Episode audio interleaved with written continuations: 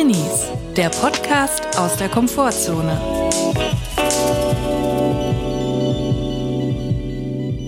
Hallo Leute, herzlich willkommen. Wir sind wieder zurück äh, hier am Drinni-Dienstag und wir hoffen, es geht euch gut und wenn nicht, ist auch okay. Hi Chris, wie geht's? Hallo Julia, mir geht's gut. Es ist zwar Nachmittag und es ist der Slot zwischen 13 und 16 Uhr, Ja. wo ich meine unproduktivste Zeit habe. Noch unproduktiver, als wenn ich schlafen würde. Ja.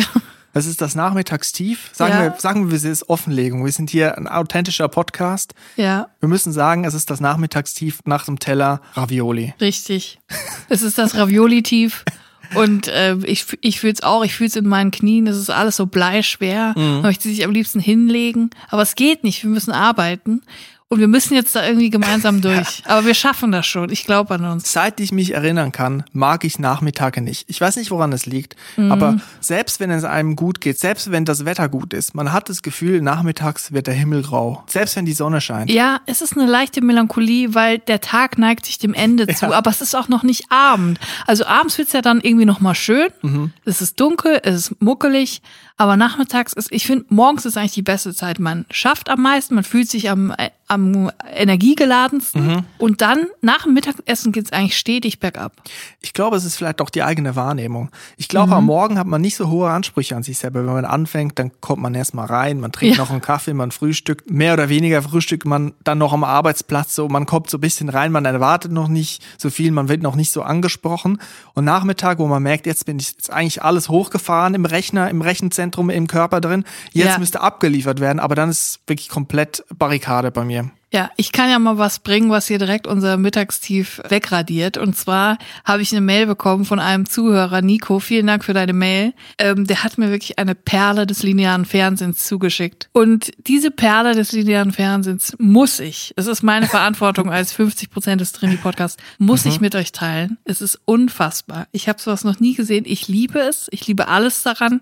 Ich muss es jetzt einfach nacherzählen, was ich da gesehen habe. Lineares Fernsehen gehört ja auch irgendwie zum Drinsein, wenn ich so recht überlege. Ja. Das ist nicht so eine mobile Sache, sondern das ist eine stationäre Sache. Das ist Ne? eine stationäre Sache. Da muss man auch wirklich vor Ort sein.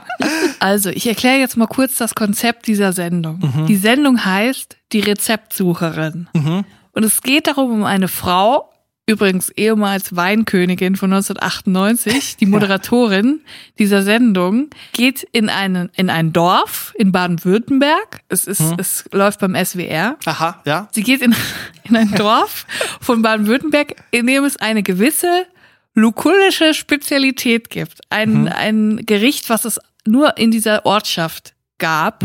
Ein traditionelles Gericht und versucht jemanden zu finden, der ihr dieses Rezept erstens erklären kann, was da alles reinkommt.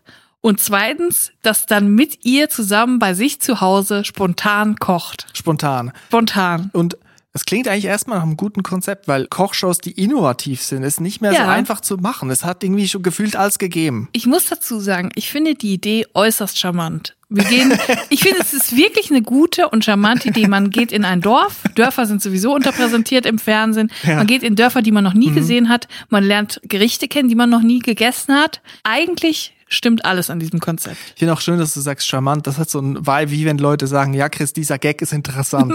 Das ist so, Ich finde geht das in dieselbe unironisch Richtung. Mhm. charmant. Ich finde es unironisch das Konzept wohl bemerkt. Ich möchte jetzt mal sagen, wie die das umgesetzt haben. Die haben es komplett vor die Wand gefahren und zwar mit Ansage. Normalerweise würde man denken beim Fernsehen, ja, es soll natürlich so wirken, als wäre alles spontan, aber natürlich muss man vorab Vorkehrungen treffen. Man muss ja vorab jemanden finden, der dann auch wirklich mit einem kocht, weil wer auf dem Dorf sagt denn spontan zu einem Fernsehteam, ja, kommt rein in meine Küche, wir kochen Mhm. jetzt was zusammen. Vor allem nicht die ältere Generation, die sind ja einfach oft überfordert mit Fernsehteams. Ja, es geht ja auch um Rechte und sowas und Ja, klar. Äh, Privatraum und kann man überhaupt drehen und so. Das ist gar nicht so einfach. Ja, jedenfalls steht diese Moderatorin auf dem, keine Ahnung, Marktplatz von Nussblingen. Ja. Nussblingen, irgendein Ort in Baden-Württemberg, wirklich am Arsch der Heide. Ein Sag klein. Nein, ein kleines malerisches Dorf im Nirgendwo, sagen wir mal so. Und sie kriegt dann den Umschlag, wo drin steht, welches Gericht sie ausfindig machen soll. Lass es uns positiv bewerten. Ein Kleinod. Ein, Kleinod, Ein Kleinod. ein schwäbisches Kleinod. An großer Fernsehunterhaltung. Jedenfalls hat sie diesen Umschlag und dann macht sie ihn auf und liest darin, dass sie das Gericht Nussblinger Gausnäscht finden soll. Sie hat keine Ahnung, was das ist. Sagt mir auch nix. Das Nussblinger Ja. Gaußnest. Nie gehört. Natürlich nicht. Darum geht's ja. Man soll ja genau solche Sachen, die man nicht kennt, kennenlernen. So.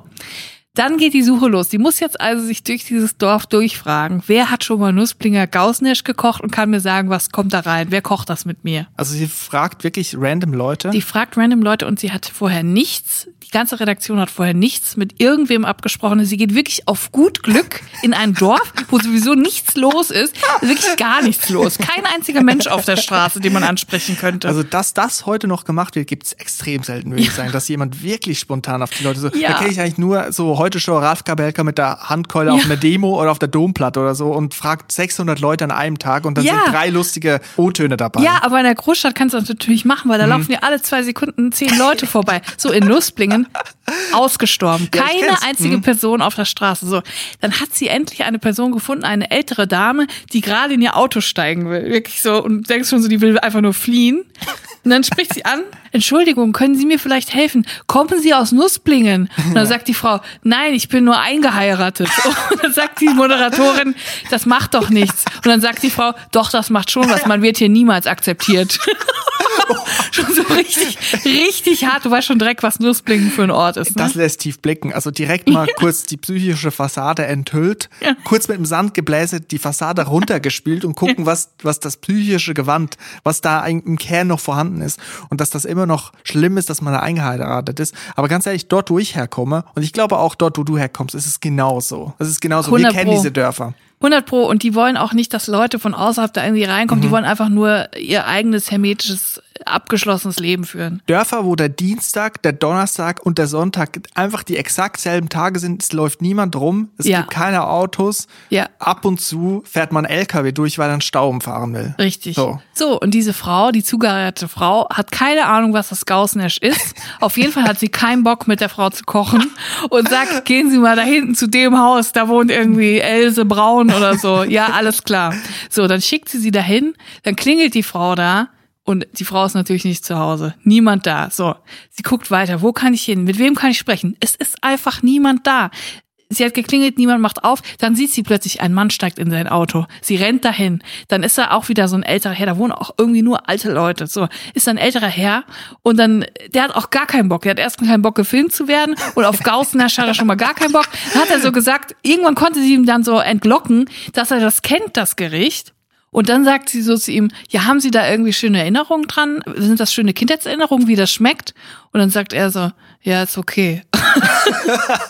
Ja, geht so, schmeckt okay. So mega underwhelming. für die ganze Sendung. Wirklich die ganze Sendung schon am Anfang so im Arsch. Es ist- funktioniert gar nichts. Mhm. Und er hat auch keine Lust zu kochen. Und er schickt sie dann zu seinem Kumpel Siegfried. Gehen Sie mal zum Siegfried rüber, der weiß das bestimmt. Hat Erstmal total ähm, wieder weggeschickt. Wie sie sich auch nicht voneinander beschützen, ne? Dass Nein. man da sich einander nicht deckt, so komplett in den Rücken Ja. fallen vom Nachbarn und Der dann hasst geh mal bestimmt darüber. den Siegfried. Da wollte sie einfach eins auswischen. Den schicke ich jetzt mal ein vierköpfiges Kamerateam vom SWR vorbei. Der soll mal richtig rausgeklingelt werden Ja. aus seiner Wohnung.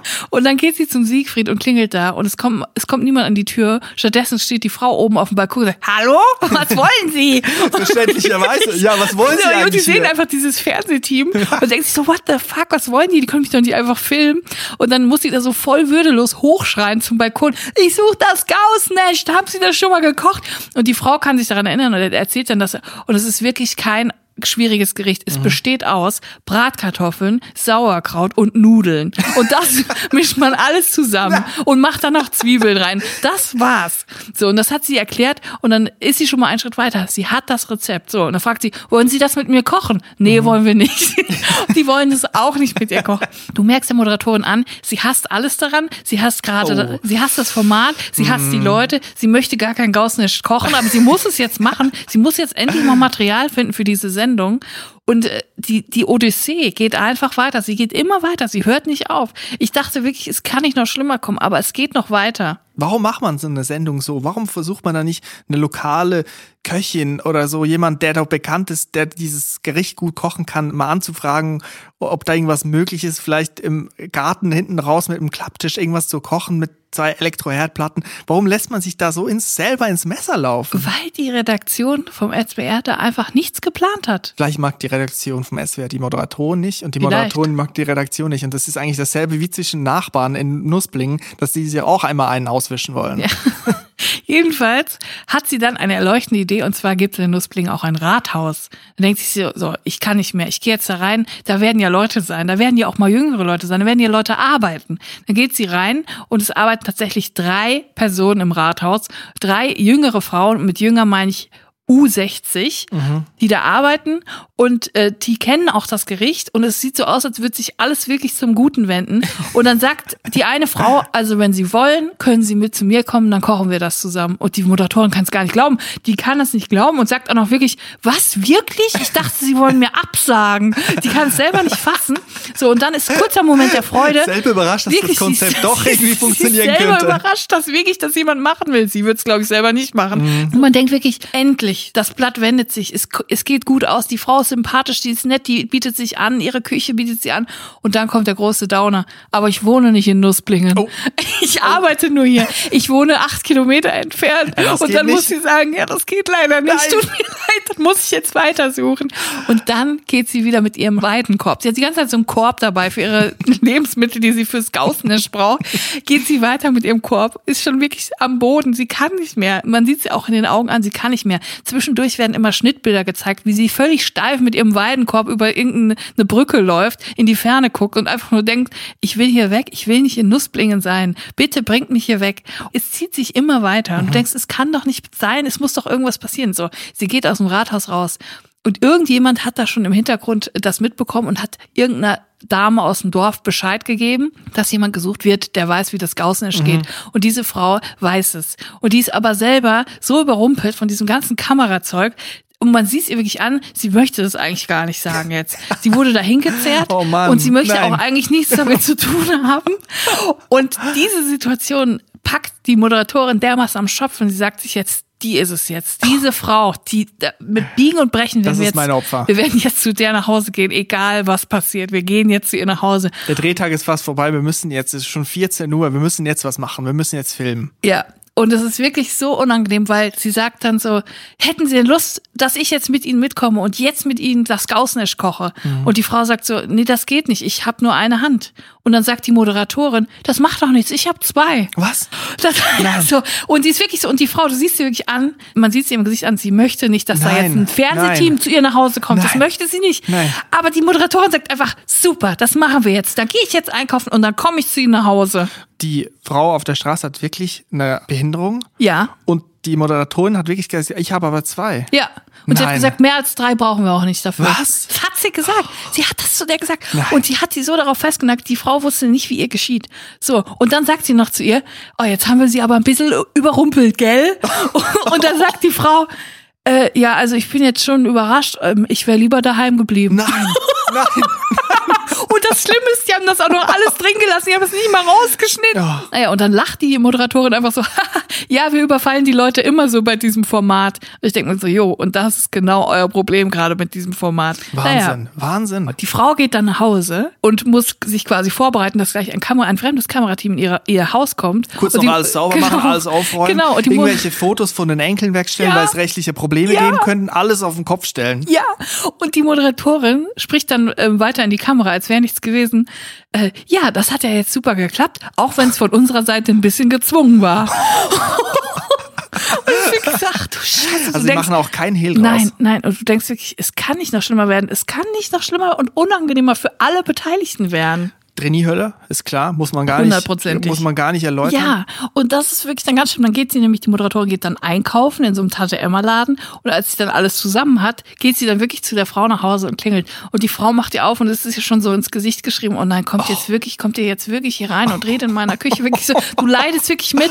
Und die Moderatorin versucht dann so ein Moderatorin-Ding aufrechtzuhalten und versucht da irgendwie gute Stimmung reinzubringen, was aber überhaupt nicht funktioniert. Und dann stehen sie in der Küche und die Moderatorin sagt, so, und jetzt legen wir los, oder? Und die Frau sagt nur so, Sie legen los. sie hat schon mal gar keinen Bock. Und sie hat ja auch gesagt, sie kann gar nicht richtig kochen mit dem einen Arm. Ja, aber gut. gut Das hat sie ihr. selber vorher gesagt. Und dann muss die andere, muss die Moderatorin halt alles machen. Das wiederum wurmt sie, das sieht man auch ihr an, dass sie eigentlich gar keinen Bock hat, da jetzt alles alleine zu machen. Oh. Es mündet dann wirklich in so eine beleidigte Situation, weil die Moderatorin muss dann natürlich auch selber alleine Spätzle machen. Die sind aber nicht so gut geworden. Und dann, die Frau hat halt vom Vortag noch Spätzle da, die perfekt aussehen, hat die dann extra auf den Tisch gestellt, um zu zeigen, so müssen sie eigentlich Nein. aussehen. Und dann sagt die Moderatorin, ach so, die haben sie jetzt nur hier hingestellt, damit die Leute sehen, wie die schönen Spätzle aussehen, die sie machen. Ich habe schon verstanden. So richtig beleidigt. Und dann am Ende essen sie das zusammen und dann tut die Moderatorin auch wieder so, als wäre es super schön, jetzt hier zusammenzusitzen und das zu essen. Sie, ja, vielen Dank, dass Sie uns eingeladen haben. Hat es Ihnen denn auch ein bisschen Spaß gemacht? Keine Antwort. Sie guckt einfach nur in, die, in der Gegend rum, keine Antwort. Und dann sagt sie, würden Sie es denn nochmal machen? Ja, äh, nur wenn man mir vorher Bescheid sagt. Und damit endet die Sendung. Es ist, Nein. es ist ein einziger Autounfall. Eine halbe Stunde lang geht die Sendung. Auch viel zu lang. Aber warum lässt man das alles drin? Warum geht man dann nicht, wenn man merkt, äh, das wird schwierig, nochmal raus und macht paar Schnittbilder, wo man ein paar Bäume filmen oder so? Ja. Gibt's bestimmt auch in Nussplingen. Ja, und das Ding ist, ich habe ja jetzt nur die eine Folge gesehen. Es gibt ja Mhm. massenhaft Folgen. Ich habe da mal aus Spaß einfach irgendeine angeklickt. Da sollte sie in irgendeinem Ort Fotzelschnitten backen. Und dann wirklich die erste Person, die sie gefragt hat, hat direkt gesagt, nein, ich will nicht, hören Sie auf, mich zu filmen. Und Mit gutem Recht. ja, natürlich. Sie muss das doch vorher absprechen. Alle leiden darunter. Alle Personen, die da involviert sind. Aber für mich ist es auch ein gutes Beispiel. Also ich habe gemerkt, lineares Fernsehen wird unterschätzt. Das ist mal erstmal so, so als These hingestellt. Ich kriege manchmal Nachrichten, wo es drin heißt, ich gucke gar kein Fernsehen, aber wenn ihr über Fernsehsendungen spricht, dann ist das total unterhaltsam. Und da sage ich, ihr verpasst was. Weil das hat sich nämlich geändert. Früher war das Internet mega nischig, wo noch Ja. nicht, wo noch nicht jeder ein Handy hatte, wo man ins Internet gehen konnte, wo es YouTube gab, TikTok, Instagram. Da waren noch spezielle Sachen, da war man noch in Foren, da hat jemand Ja. komische Clips hochgeladen. Das war alles so nischig. Ja. Und heute ist aber das Internet Mainstream. Da Ja. gibt's alles. Netflix, Streaming, Disney Plus, alles mögliche, alle gehen dorthin. Jetzt ist aber das Fernsehen so ein bisschen in Vergessenheit geraten, das lineare Fernsehen. Und ich merke immer mehr, dass wenn man da manchmal die Flimmerkiste einschaltet, dass da manchmal Sachen laufen, die man jetzt gar nicht so erwarten würde. Ja. Also ist das jetzt auf einmal die Nische geworden. Es ist ein bunter Überraschungsstrauß, was man da kriegt. Ich bin immer wieder verwundert, was es da alles gibt im Fernsehen. Einfach mal Sonntagnacht um zwei Uhr in der Wex im Wechsel auf Montag mal irgendwie Dreisat einschalten und gucken, was da geht. der Das ist Wahnsinn. viel interessanter als YouTube. Ja, Ich kann es eigentlich nur jedem empfehlen. Das ist eine Special Interest Bubble, lineares Fernsehen. ja. Also wir halten fest zu diesem Format. Es ist eine charmante Idee. Nichts ist vorbereitet. Die Menschen äh, reagieren abweisend, möchten nichts damit zu tun haben. Also alles, was ich mir vom Fernsehen wünsche. Es ist wirklich alles dabei. Ja, das ist eigentlich jetzt ein Bubble-Update gewesen. Darf Das war ein Bubble- Bubble-Update, ein ganz klares, klares, lupenreines Bubble-Update. Da möchte ich ja auch noch unterbreiten, wo ich gerade drin bin in der Bubble. Bitte. Ich bin nämlich bei Leuten, die Häuser restaurieren. Oh. Es gibt ja viele mögliche Formate und Sendungen und YouTube-Kanäle, die Häuser renovieren. Es gibt zum Beispiel das vom, glaube ich, NDR, wo die so alte Gutshöfe Ja, und so. das Da hab warst- ich sehr Da geliebt. warst du sehr drin. Ja. Und ich bin jetzt aber auf was gestoßen, so Leute, so eine, ich würde fast sagen, so eine Szene von Leuten, die in Italien, Portugal, Spanien, so ein bisschen im Mittelmeerraum, aber auch teilweise in den Alpen schon, italienischen Alpen, so alte Häuser restaurieren, Steinhäuser in der Regel, nicht Holzhäuser. Das stört mich oft an diesen amerikanischen Sachen, dass dort einfach die Wände rausgerissen werden können und neue reingepflanzt werden können, weil da alles aus Holz ist. Und die machen da viel so mit Stein. Und das sind dann manchmal halt Leute, die aus der Stadt aufs Land flüchten. So wie man sich's vorstellt, man hat vielleicht schon einen Fahrradladen gehabt, schon einen Barista-Laden und dann flüchtet man aufs Land und macht man, so, versucht der Natur näher zu kommen. Die sind aber auch oft echt gut informiert, was das anbelangt. Also teilweise sind die echt gut im Renovieren. Das sind nicht jetzt irgendwelche, irgendwelche Leute wie ich, die von Handwerken gar nichts wissen, sondern auch Leute, die sich echt viel informiert haben. Aber es gibt so einen Typen, der, den ich manchmal gucke, der hat in italienischen Alben, glaube ich, ein Haus gekauft, so ein Rustico, in, in der Schweiz heißt es Rustico, diese alten Steinhäuser in Tessin. Und dort renoviert er das. Das ist eigentlich mehr ein, wirklich ein Schuppen, nicht ein Wohnhaus. Und der baut das aber jetzt irgendwie zum natürlich Airbnb um, ne? Ja. Und bei ihm merke ich, der kommt irgendwie aus Amsterdam, ist ein Holl Holländer, also Typ Kaffeeladen. Also der hat einen Ja. Kaffeeladen, der fährt mit einem Fixie rum. So ein Typ ist das. Ich glaube, er ist sogar Grafikdesigner, hauptberuflich. und der hat dann dort mit einem Hotspot macht er Grafikdesign.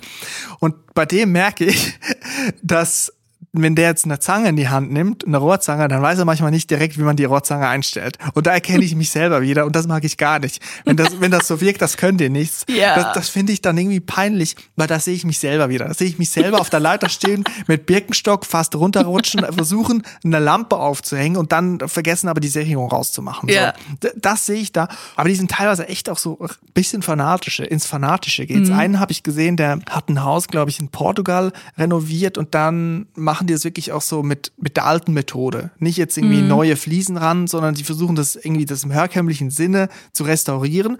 Und die machen ganz viel mit Kalk auch dort. Und dann hat er alles so verkalkt, also die ganzen Wände. So ein Kalkverputz. Das kennt man, so einen hellen weißen Verputz.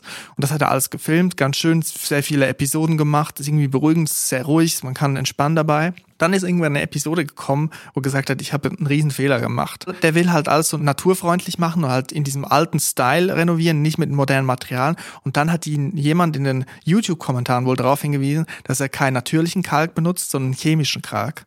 Da sind die Wände auch viel zu dunkel Nein, geworden. Frevel. Und, und er hat das ganze Haus quasi eingekalkt. Und was hat er gemacht? Er hat es durchgezogen, er hat das alles runtergenommen und nochmal neu gemacht. Das ist so krank. Nein. Das ist so krank. Und da habe ich wirklich hab ich Stressausbrüche bekommen. Ich dachte, ich bin hier in einer fröhlich launigen Bubble, wo irgendwelche Johannese irgendwie Häuser restaurieren und dann auch mit dem äh, Vanlife zurückfahren in ihre Heimat, wenn dann das Airbnb steht. Ich dachte, das ist eine wohlige ähm, Zeitgeistatmosphäre. Und dann auf einmal hat man so wirklich einen vernarrten Typen, der die ganzen Wände wieder runterreißt, weil er das falsche Produkt genommen hat. Aber es ist auch irgendwie übertrieben, oder? Dann das ganze Zeug wieder runter und dann wieder Neues drauf. Das Ja. kostet doch, das kostet Geld, Zeit, alles Mögliche. Wahnsinn, vor allem auch Nerven. Aber ich habe viel Respekt für ihn dann gehabt. Ich habe neulich auch wieder einen, neuen Kandidaten bei Goodbye Deutschland gesehen, Ja. der ähm, auch zu der Fraktion Ich ziehe ins Tiny House ähm, nach Portugal gehört, was ich ja immer mit so einem, ähm, ich sag mal, argwöhnischen Interesse mir angucke, wenn Leute das machen. Das war ein in Deutschland sehr erfolgreicher äh, Typ, der sehr viel gearbeitet hat, zu viel, also so kurz Viertel vor Herzinfarkt war der schon und hat dann die Reißleine gezogen, wie man so schön sagt. Sagen sie auch äh, oft gern selber, ne? Genau. Und Reißleine bei 50-jährigen Männern bedeutet, das Land wechseln und in ein Tiny House ziehen und sich von allem verabschieden, was man bis jetzt hatte, weil dann wird alles wieder gut, wenn man einfach wegrennt in ein anderes Land, wo das Wetter gut ist und das Meer. So. Und dann hat er natürlich da sofort angefangen, da mega viel zu arbeiten, weil er kommt ja nicht raus aus seiner Haut. So. Das ist nämlich das eigentliche Problem. Aber darüber wollen wir jetzt nicht sprechen. Aber er hat dann mega viel gearbeitet. Und das Lustige war halt, nach vier Wochen oder so hat das Kamerateam ihn dann wieder ähm, besucht in seinem Tiny House, um zu gucken, hat er sich schon eingerichtet, lebt er da jetzt in Shorts und ähm, Birkenstock hat einen langen Bart und wie geht's ihm? Geht's ihm besser als in Deutschland? Und der, die kam da an und der war schon mega busy und hat erst mal erzählt, ja, also ich habe mir jetzt auch ein zweites Tiny House gekauft. Das baue ich jetzt an mein Tiny House ran. Dann habe ich mehr Platz. Nein, nein. Ich finde das so geil. Einfach so viele Tiny Häuser kaufen, bis man genug Platz hat. Eigentlich Tiny House keine schlechte Idee vom Prinzip her. Also Ja. ich kann auch nachvollziehen, was in den Leuten abgeht. Da ist ja oft, oft auch der Aspekt drin, man will sich verkleinern, weil man überwältigt ist von den Sachen, so vom Großstadtleben. Es gibt auch Leute, die machen das aus finanziellen Gründen natürlich, aber es gibt auch die Fraktion, die sagt, ich will mehr minimalistisch leben. Ja. Und ich verstehe das Prinzip von zu sagen, ich will eigentlich nur noch einen Raum, wo ein Bett drin steht, so ein Elektroherd mit zwei Platten, ein Tisch, wo ich meinen Laptop draufstellen kann und einen Stuhl und eine Lampe und das ist es, ne? Ja. Das kann ich schon verstehen, weil das habe ich manchmal auch so, diesen, diesen Drang zu sagen, boah, es ist einfach viel zu viel irgendwie. Ich will alles gar nicht. Aber im Prinzip geht man da hin und man müllt trotzdem wieder alles zu. Ja. Weil es sieht nicht aus wie auf dem YouTube-Vlog. Es ist nicht, das Bett ist gemacht und die Person im YouTube-Vlog weiß genau, wie man die Hemden zusammenfaltet, sondern die Wäsche liegt auf dem Boden. Das Bett ist nicht gemacht. Irgendwelche Rechnungen, die man ja auch kriegt, fliegen durch den Raum. Die Ladekabel sind auf dem Boden. Das einzige Fenster, was man hat, ist nicht geputzt, weil Ja. die Tauben uns voll scheißen. Ja, ich finde halt, die Leute, die freiwillig entscheiden, in so ein Tiny House zu ziehen, weil sie denken, das Leben geht dann da nochmal, kann man da nochmal resetten und dann wird alles besser. Das hat immer, ich hätte, das hat immer so ein kleines Geschmäckle. Das hat immer so ein kleines Geschmäckle von, ich bin wohlstandsverwahrlost und ich ekel mich vor meinem eigenen Konsumverhalten, so. Was ich auch verstehen kann, weil wir kaufen sehr viele Sachen und wir haben sehr viele Sachen rumstehen. Aber ich habe so gedacht, vielleicht ist es auch einfach ein Denkfehler. Ich habe auch manchmal ein schlechtes Gewissen, wenn ich da meine Küchenmaschine sehe und denke, scheiße, jetzt habe ich die gekauft und jetzt ähm, benutze ich sie nur einmal einmal in der Woche. So. Aber dann denke ich so, was ist denn jetzt der Fehler? Dass ich mir was gekauft habe, was ich cool finde, oder dass ich keine Zeit habe, es zu benutzen, weil ich zu viel arbeite. So. Und vielleicht ist ja gar nicht der Konsum das Problem. Vielleicht auch, vielleicht sollte man auch bewusster konsumieren, keine Frage. Aber vielleicht ist auch einfach das Problem, dass wir alle sau viel arbeiten und die ganzen Sachen, die wir uns anschaffen, gar nicht nutzen können, weil wir doch außer Arbeit kaum noch Kopf für irgendwas haben. Wir können jetzt natürlich über Sinn und Zweck vom Besitz sprechen Ja. und wie die Gesellschaft äh, aufgebaut ist und dass es darum geht natürlich, dass wir konsumieren und so. Aber das wollen wir mal außen vor lassen. mal. Ich will nur sagen, die Realität ist dann halt anders, dass es nicht so mit Sepia-Filter und schönen Farben ist, das Tiny House, sondern das ist halt auch einfach dreckig, man muss putzen, alles liegt rum und ich würde da, glaube ich, nicht wahnsinnig glücklicher werden als andere. Ich glaube halt, ein Tiny House ist perfekt für einen Urlaub. Um einfach Ja. mal Urlaub zu nehmen von diesem ganzen Krempel, Ja. einfach mal in Ruhe da in seinen vier Wänden, ein Bett, ein Tisch, eine Gabel, ein Messer. Oder Leute, die halt trotzdem mal Anspruch haben, etwas zu besitzen und nicht immer zur Miete zu wohnen und Angst haben vor der Eigenbedarfsanmeldung und trotzdem etwas Eigenes zu haben, was sie aber finanzieren können. Natürlich, das Ja. ist klar. Oder man zieht mal nach Nussblingen und heiratet sich da ein. Vielleicht wird dann die Welt eine bessere. Vielleicht sollten wir das alle machen. Man baut sich ein Nussblinger Gaussnest. Mal eine schöne Forzelschnitte anrühren und sich davon SWR-Team bedrängen lassen. Oh Gott, Fortschnitt. naja. Ich habe einen Drinsider. Ich habe eine Nachricht von einer Hörerin bekommen und die möchte ich mal gerne besprechen mit dir, weil es ist ein delikates Thema. Ein Thema, was ich auch kenne. Es ist ein bekanntes Phänomen und das möchte ich gerne mit dir besprechen, wenn du denn die Zeit dafür hast. Ich habe so viel Zeit wie noch nie. Drinsider. Scharf nachgefragt. Ich habe eine Nachricht bekommen von Alina und sie hat ein Problem, eine Problemstellung, die sie uns offenbart und einen kleinen Einblick in ihr Familienleben uns gewährt. Dafür erstmal danke. Ich lese jetzt einfach mal vor und dann machen wir uns ein Bild von der Gesamtsituation, Gerne. was wir da raten können. Mein Mann hat eine ultra liebe, sehr hilfsbereite und teilweise schon sehr betagte Familie, die man immer um Rat und Hilfe fragen kann und uns in jeder Hinsicht unterstützt. Das ist doch schon mal gut. Leider geht die Unterstützung so weit, dass sie auch versucht, jegliche gebrauchten Gegenstände, die zu schade zum Wegschmeißen sind, an uns weiterzugeben. Das reicht von den Klamotten der Schwiegermutter aus den 80er Jahren, Gebrauchmöbel bis hin zu selbstgemalten Bildern der Großcousine. Man merkt, dass die Personen noch an den Sachen sehr hängen und sie sie deshalb nicht wegschmeißen können, aber auch nicht mehr im eigenen Zuhause behalten wollen. Mein Problem ist einfach, dass ich diese Sachen, auch wenn sie sicher noch in einem echt guten Zustand sind, niemals tragen, an die Wand hängen oder aufstellen würde, weil sie meinem Geschmack einfach nicht treffen. Ich weiß nur leider nicht, wie ich das rüberbringen kann, ohne gleich undankbar zu wirken oder gar zu vermitteln, dass die Sachen aus meiner Sicht hässlich sind. Daher habe ich bisher auch dankend alles angenommen. Und jetzt kommt die Frage, wie kann ein Drini wie ich da die richtigen Worte finden, auch eventuell nachhaltig dafür sorgen, dass diese Angebote nicht mehr gemacht werden? Das ist nämlich der springende Punkt. Wir kennen es. Ja. Ich nenne es das Stricksockenphänomen. Ich hatte zeitweise in der weiteren Umgebung meiner Familie drei Stricksockenquellen. drei Menschen, die für mich Stricksocken, Ja. und zwar ohne Ende, Ja. runtergestrickt haben. Und dafür würde ich sagen, gab es eine Person, die hat echt gute Stricksocken und auch schöne gestrickt, obwohl ich die nicht für draußen mag, sondern eher für drin. Und zwei davon, ich weiß nicht, was die da gemacht haben, aber die sind eben auseinandergefallen und die waren auch nicht schön. Für mich ist es das Stricksockenphänomen. Es entspricht nicht meinem Geschmack, aber ich kann auch nicht sagen, dass ich das nicht möchte, weil ich niemanden verletzen möchte. Und da, glaube ich, trennt sich auch die Spreu vom Weizen. Drinis haben dann die Mühe, das zu offenbaren und können nicht einfach hinstehen und sagen, sorry, ich will das nicht mehr, ich will eine selbstgemalten Aquarelle von Hunden und Katzen nicht aufhängen, weil das passt hier einfach nicht in meine Wohnung. Ja. Das geht nicht, das würde mir das Herz brennen und ich kann Alina sehr gut verstehen. Ja, ich kann das auch wirklich sehr gut nachvollziehen. Man möchte dann auch niemandem auf den Schlips treten. Man möchte sensibel sein, aber gleichzeitig muss man sich auch selber schützen äh, vor so viel Krempel, weil man sonst irgendwann in, in einer Impulssituation in ein Tiny House zieht, weil man nicht mehr kann mit dem ganzen Kram. Genau, dann muss man ein Tiny House ziehen und dann kommen aber die Socken wieder und dann hast du einfach ein Haus voll mit Socken und es ist vielmehr ein Sockenberg mit noch einem Dach drüber. Und dann musst du für die Socken ein zweites Tiny House anbauen und dann für die Aquarelle ein drittes und irgendwann hast du ein Riesenanwesen bestehend aus 400 Tiny Häusern. Ja, so ein großes Problem und es ist halt auch die Familie Familie zusätzlich noch. Ein Band, was einen niemand trennen möchte, die DNA-Stränge, die da sich gleichen. Ich glaube, es wäre am klügsten, das gar nicht so sehr auf die Optik der Sachen oder so zu beziehen, sondern einen Umweg zu gehen und zu sagen, du, wir haben gerade echt Probleme, unsere Wohnung ist einfach zu klein. Ich muss mich leider auch von Sachen trennen, die mir wichtig sind. Weißt du? Das ist der Hammer. Oder? Das ist ja der Hammer, Julia. Wenn ich das mal früher gewusst hätte, das ist ein sehr guter Rat sogar. Ja. Also eigentlich dasselbe Spiel machen wie sie. Ich Ja. muss mich los, ich muss die Kleider ausmisten. Du willst du nicht von mir Kleider? Oder das ist dann wieder gefährlich, dann gibt's so einen Tauschhandel. Wenn du mir was gibst, dann gebe ich die Aquarelle. Also man muss aufpassen. Besser einfach sagen, ich habe eh schon zu viel. Ja, wir ich bin haben eine- kurz Viertel vor Tiny House. Meine Wohnung ist zu klein. Wir wissen nicht, wo wir den Kram hinmachen. Und zusätzlich äh, als kleinen Bonus hat man dann auch noch die Chance, dass die Oma dann auch noch sagt, eure Wohnung ist zu klein, sollen wir euch ein Haus kaufen? Wenn man eine reiche Oma hat. Wenn man Das in der Bonus. Erbenbubble ist. Mhm. Wenn man in der Erbenbubble ist, hat man die Chance dazu. Also ich würde es auf jeden Fall darauf beziehen. Man sagt auf jeden Fall, also die Sachen gefallen mir mega gut. Ich finde das auch voll schön. Aber ich muss mich gerade von so viel Sachen trennen, auch Sachen, die mir mega wichtig sind. Deswegen kann ich es leider nicht annehmen. Aber vielleicht findet ihr ja jemanden, der es noch ähm, unterbringen kann. Das ist ein sehr guter Tipp. Ich hätte nämlich jetzt vorgeschlagen, Scheidung einreichen und wegziehen, neue Identität, vielleicht bei gut bei Deutschland anmelden und nach Portugal verkalkte Häuser niederreißen. So. Oder so eine Husky-Farm in Lappland. Genau. Aber es ist echt nicht so einfach, ne?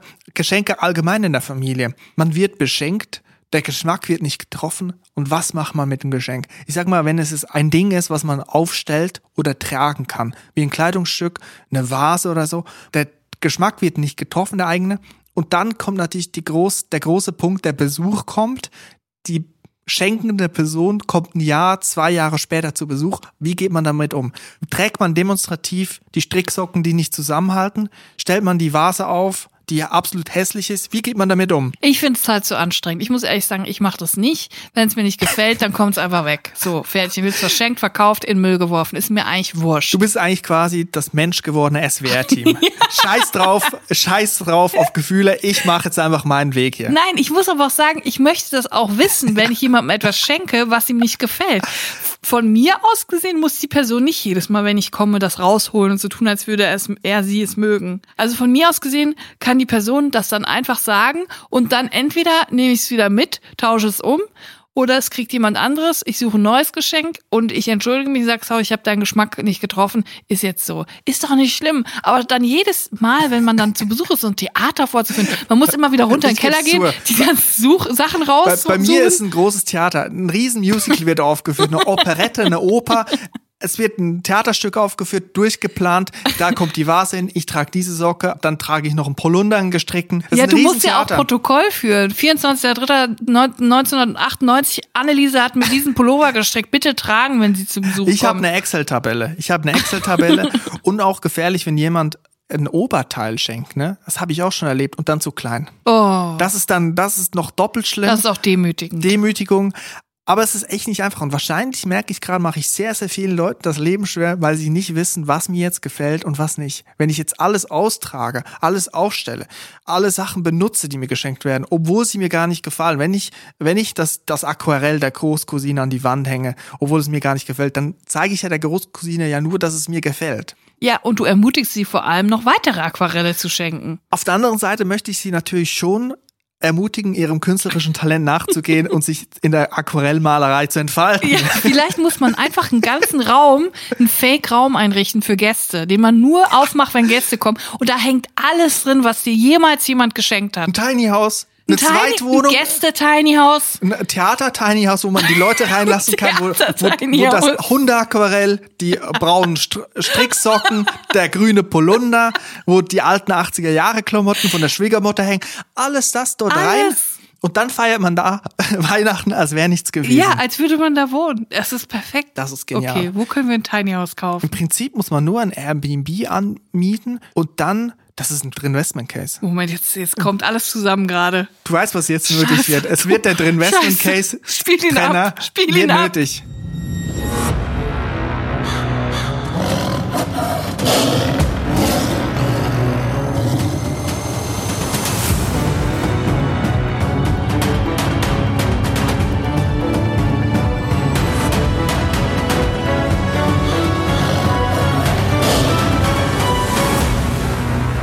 Der Drinvestment Case.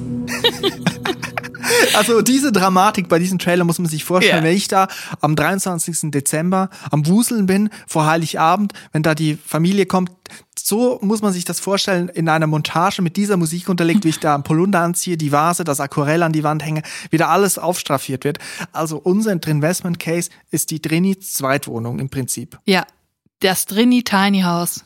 wo man auch absolut aufgeräumt lassen kann, weil man da ja nicht drin lebt.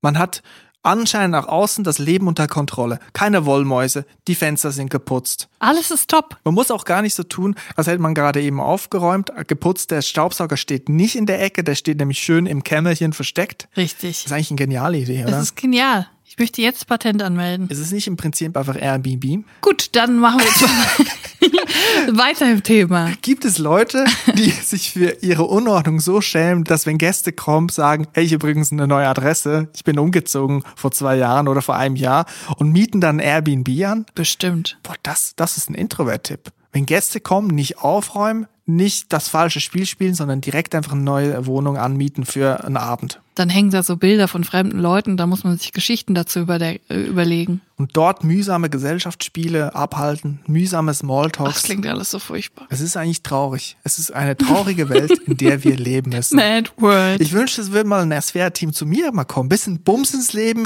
mal Gerichte kochen, auf die ich keine Lust habe, mich auch noch beleidigen zu lassen. Das wäre doch schön, oder? Traumhaft, eine traumhafte Vorstellung. Ich hatte neulich auch eine Vision, eine Vision im Traume, kann man fast sagen. Ich lag so rum und habe nachgedacht, und dann habe ich über Hollywood nachgedacht. Ich war nämlich noch nie in LA, aber ich stell's mir so vor, dass also da wohnen ja extrem, extrem viele Prominente. Das ist ja eigentlich die Stadt, wo man leben kann als Promi, wo man so einigermaßen normal leben kann, wenn man sehr reich und sehr berühmt ist. Weil Steven Gätchen zum Beispiel kann in Deutschland nicht mehr normal leben. Deswegen steht er am roten Teppich im blauen Samtanzug. Deswegen ist er in LA. Es ist eine Notwendigkeit. Mit Gerd Nefzer übrigens an, der Keule. Ich habe darüber nachgedacht, es ist ja nichts Besonderes, wenn man in L.A. einem Promi über den Weg läuft. Es ist ja da gang gäbe. Alle zwei Meter hier Jennifer Aniston, oh, da J-Lo und wen haben wir hier? Beyoncé. Ja, kein Problem. Ist das Die- wirklich so? ja, natürlich, so stelle ich es mir vor. Ja, genau, so wie bei Larry David bei Curb Your Enthusiasm. Das stelle ich mir auch vor. Man rennt die ganze Zeit in Hollywood Freunde rein, Ja. Starbucks, Lady Gaga. Es Ja. gab doch so einen Clip von Ca- Caitlyn Jenner, wo sie äh, Lady Gaga anspricht, glaube ich, auf dem roten Teppich und sagt, ich habe dich schon lange nicht mehr bei Starbucks gesehen. Es ist also genau so, dass man da in Warteschlangen steht und dann trifft man irgendwelche andere Art ja, Promis. und so stelle ich es mir auch vor. Und dann habe ich überlegt, es gibt ja manchmal diese Restaurants, vor allem in den USA habe ich das gesehen, die dann immer so Fotos mit Prominenten an die Wand hängen, wenn mal jemand im, im Lokal war. Mhm. Und ich glaube, in LA ist es so normal, dass da überall Promis sind. Die werden das ja nicht mehr machen. Das ist ja uncool, wenn man da Fotos an die Wand hängt, weil es ist ja nichts Besonderes Genau. mehr. Es sind ja nur Prominente auf der Straße. Genau, dann ist man ein Restaurant von vielen. Im Ja. Prinzip. Und meine Idee war jetzt quasi, dass man ein Restaurant macht, was mega cool und hip ist, die aber Fotos mit normalen Leuten an die Wand hängen. Dass man so zeigt, Leute, das ist was Besonderes. Mhm. Hier freut man sich, wenn mal normale Leute reinkommen, nicht immer nur Brad Pitt. Gar keine dumme Idee. Also quasi, es ist eigentlich auch ein Drinvestment Case. Es ist Genau. kein Drinvestment Case, es ist einfach nur ein Investment Case. Ja, und äh, so Leute wie ähm, Jennifer Aniston und äh, wie sie nicht alle heißen, die ganzen A-Promis, die da leben, die kriegen nur voll schweren Tisch. Wenn Normalo anruft, wird sofort für den ein Tisch freigemacht. Aber genau deswegen werden die Promis das schätzen, weil sie da untertauchen können. Weil wenn man in Julias, Julia's Diner. Julias, Julias Tapas und Tacos, wenn man da reingeht, da wird man ja dann auch nicht vermuten, dass dann Ben Affleck da sitzt zum Ja, Beispiel. und sie können sich endlich mal wie normale Menschen fühlen, die auch mal abgelehnt werden an der Tür. Wo man sagt, nee, sorry Leute, du kannst jetzt nicht auch noch rein. Also heute äh, war schon Brian Adams hier. Also, lebt Brian Adams eigentlich noch? Ich weiß nicht. Aber so... Born in ah nee, das ist ein nee, anderer. Ah. aber der, die werden auf jeden Fall nicht reingelassen, sondern das ist für Otto Normalverbraucher. Denen wird da der rote Teppich ausgerollt. Wie findest du die Idee? Ich finde das eine sehr gute Idee. Ich würde da jederzeit hin, weil ich da ja reinkommen würde. Ja. Also ich hätte ja da Du kein würdest da ein Problem. Foto an der Wand sicher kriegen. Direkt neben Hans-Peter und äh, Birgit aus Nussblingen. In Köln ist man eigentlich auch nur in einem Es- Restaurant, wenn da ein Lukas Podolski-Bild an der Wand hängt. Ja. Wird mir zunehmend klarer. Ja. Also man ist nicht in Köln, wenn man in einem Restaurant ist, wo kein Lukas Podolski-Bild an der Wand hängt. Das Nein. gehört dazu. Ja, Das gehört dazu. ja. Vorher war man auch nicht in Köln. Manchmal gibt's auch so Restaurants, wo so random Leute, also random Prominente da hängen, wo, wo ich denke, was ist jetzt hier der, der, der Bezug dazu? Ich war mal letztens in einem Restaurant, da war da ein völlig random Bild von Bülent Ceylan. Und zwar nicht irgendwie mit einem Besitzer, sondern einfach ein Bild von Bülent Ceylan. Einfach so ein offizielles Pressefoto. Ja, auch nicht ein Autogramm unterschrieben, sondern einfach so ein Bild, als wäre das irgendwie ein Schutzpatron. Das ist der Schutzpatron Bülent Ceylan. Ich weiß Es nicht. ist aber ein, ein guter Trick eigentlich, einfach Fotos von Promis aufzuhängen. Damit suggeriert man ja, dass die mal da gewesen Ja, wären. ja. Es hat zwar nichts damit zu tun, aber man kann einfach behaupten, indem man einfach ein Foto von Heidi Klum aufhängt, dann suggeriert man ja direkt, das war hier der, der Lieblingsimbiss von Heidi Klum. Meinst du wirklich, Heidi Klum hat einen Lieblingsimbiss? Meinst Hat, wirklich? also zumindest in Deutschland hat sie einen, von dem ich weiß und in dem ich schon mal war. und ich kann es auch, ich kann dir die Geschichte erzählen und sie ist wirklich hilarious. Aber das kann ich jetzt nicht mehr erzählen, weil es dauert wirklich zu lange. Ich, ich erzähle es nächste Mal. Ich erzähle es nächste Woche. Bist du sicher? Zu 99 Prozent. Hast du sie dort getroffen? Nein, aber da hing auch ein Foto von ihr an der Wand und von ihrem Vater. Oh, okay. Uh, Und war es denn wenigstens lecker? Kannst du da schon das war sagen? wirklich sehr lecker. Kann ich Mhm. nichts anderes behaupten. Aber es war nicht um, äh, zufällig noch ein Kamerateam vor Ort. Nein, zum Okay. Glück nicht. Also das Essen ist nicht unter Druck entstanden. Nein, und freiwillig vor allem. Ja. Also jetzt nicht von den Hühnern, die da frittiert wurden, aber vom Koch, äh, von Kochseite. So, ich glaube, wir haben jetzt unser äh, Mittagstief überwunden. Wir können jetzt wieder frisch ans Werk gehen und weiterarbeiten. Julia, ich war jetzt gerade wie ein Skispringer, wie Martin Schmidt vom Rampentisch runtergefahren, also von der Sprungschanze. Ja. Und dann gibt's doch diesen Rampentisch. Und daher hieß es früher immer, Günther Jauch hat gesagt, der hat den Abflug vom Rampentisch nicht richtig erwischt. Und da gibt's so eine Neigung und da war ich drin und jetzt quasi fliege ich. Jetzt geht's durch, hoch, oder Durch was? deine Hilfe fliege ich, fliege ich. Ich hoffe, du fliegst weit, mein Freund. Hoffentlich nicht dort, wo die äh, Skisprungschanze wieder hochgeht im Publikumsbereich, weil das ist gefährlich. Hoffentlich nicht bis nach Nussblingen. Hoffentlich, also ich werde den Ball, Ball flach halten, ich werde nicht bis nach Nussblingen fliegen. Also Chris, es hat mir wieder großen Spaß Mir gemacht. auch. Wir sehen uns ja dann gleich unten. Vielen Dank fürs Zuhören. Ich wünsche euch eine gute Woche. Bleibt drin, bleibt gesund. Auf Wiederhören. Tschüss. Bis nächsten Dienstag. Tschüss.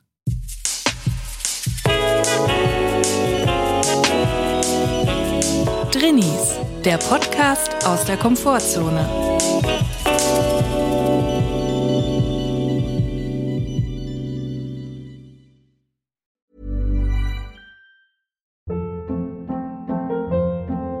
Hold up. What was that? Boring. No flavor. That was as bad as those leftovers you ate all week. Kiki Palmer here, and it's time to say hello to something fresh and guilt-free. Hello Fresh. Jazz up dinner with pecan-crusted chicken or garlic butter shrimp scampi. Now that's music to my mouth. Hello Fresh. Let's get this dinner party started. Discover all the delicious possibilities at hellofresh.com.